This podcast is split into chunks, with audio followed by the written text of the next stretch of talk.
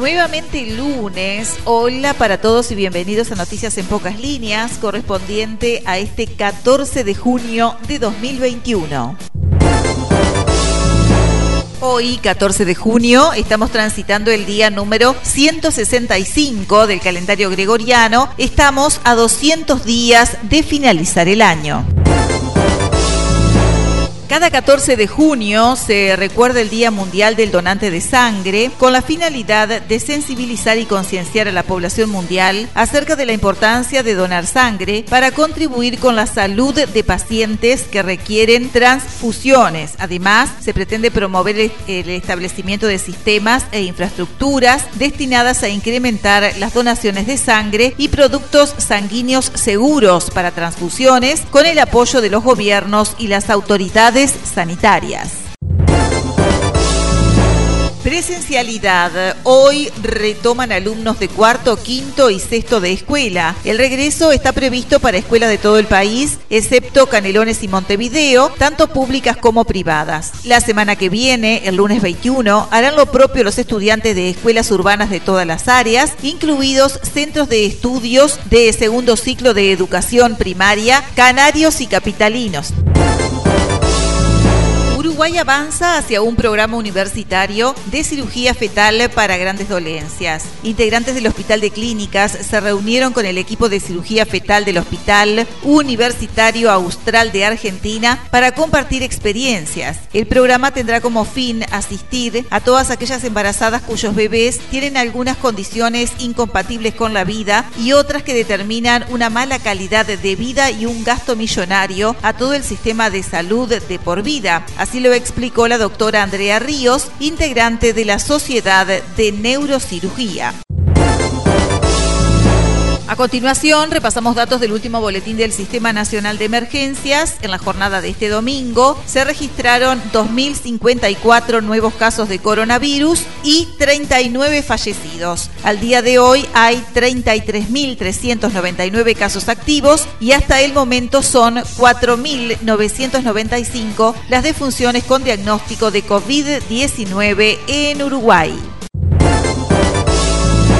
Con información desde Maldonado, notifican organizadores e iglesia por casamiento con más de 100 personas. Además, se desarticuló una fiesta con más de 30 personas, varias de ellas menores de edad, que se desarrollaba sobre un barco. La Intendencia de Maldonado informa sobre la realización de un casamiento en la iglesia de Punta del Este con notificación incluida, por lo que se procedió al cierre preventivo del lugar donde se realizaba la fiesta. En otro hecho debió desalojarse un barco. Ambos operativos son de las actuaciones de fin de semana en dicho departamento.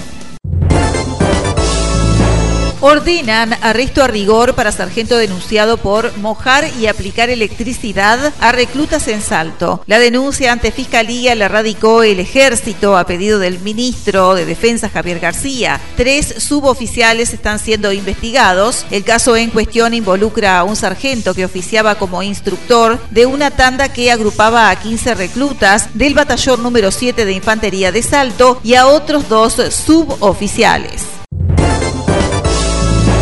El día sábado sesionó el plenario nacional del Frente Amplio. La libertad responsable apunta a no hacerse cargo. En una declaración, la fuerza política se refiere a la gestión de la pandemia, interpelaciones a ministros y la recolección de firmas contra la ley de urgente consideración. Este sábado sesionó el plenario nacional del Frente Amplio de manera virtual. Luego del mismo, en una declaración pública realizada bajo el título Un compromiso con la vida y la lucha del pueblo uruguayo, la fuerza política reafirma que el pasado 4 de junio su mesa política declaró su profunda decepción ante el resultado del intento de diálogo que planteó al gobierno a propósito de la pandemia. Efectivos del ejército frustraron fuga en penal de libertad. Según informa el Ejército Nacional en su cuenta de Twitter, en la madrugada del domingo lograron frustrar una fuga en el penal de libertad. Un recluso se encontraba cortando el alambrado interno cuando se lo detectó y se alertó a la guardia policial para su detención. Plan invierno en Canelones, con 60 cupos nuevos, se pone en marcha. En la jornada de mañana se inaugurará refugio en Salinas. Con 60 cupos para personas en situación de calle, el ministro de Desarrollo Social, Martín Lema, y el intendente de Canelones, Yamandu Orsi, pusieron en marcha el Plan invierno 2021. Mañana, en el Batallón de Artillería Antiaérea número 1 del Ejército Nacional, quedará inaugurado el refugio del municipio de Salinas, que albergará a unas 15 personas.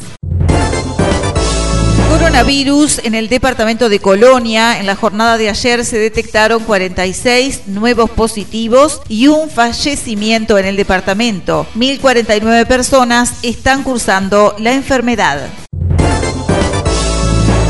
Deporte. Al aire. Al aire. Y arrancó la Copa América 2021. Brasil se impuso 3 a 0 a Venezuela en Brasilia y comenzó con el pie derecho en el grupo B. El vigente campeón Brasil derrotó 3 a 0 con más dominio que goles a una Venezuela destrozada por el coronavirus en la apertura de la Copa América 2021. Por Copa América en la jornada de ayer también se enfrentaron Colombia y Ecuador algunos resultados de la quinta fecha de la apertura, fecha que culmina en la jornada de hoy lunes. En la jornada de ayer, Nacional con un triplete de Gonzalo Vergesio superó 3 a 1 a Fénix en el Gran Parque Central. Con este resultado, el tricolor alcanzó a Liverpool en la cima del campeonato con 12 unidades. Además, le sacó una diferencia de 5 puntos a Peñarol. Hablamos de tenis. Pablo Cuevas sumó su segundo título del fin de semana. Se quedó con el Challenger de Lyon. El salteño doblegó en la final a Imer por un doble 6-2. El sábado Cuevas ganó en dobles junto a su hermano Martín. Selección femenina, Uruguay derrotó 5 a 1 a Puerto Rico en amistoso en el Estadio Centenario. Cerramos con el pronóstico del tiempo para la jornada de hoy lunes. Cielo claro y algo nuboso con máximas de 20 grados, mínimas de 7, humedad relativa del 90%, vientos del noreste, luna creciente. El sol salió 7.56, se ocultará a la hora 17.51. Hasta aquí hemos compartido noticias en pocas líneas correspondiente a la jornada de este lunes 14 de junio de 2021. Hasta mañana.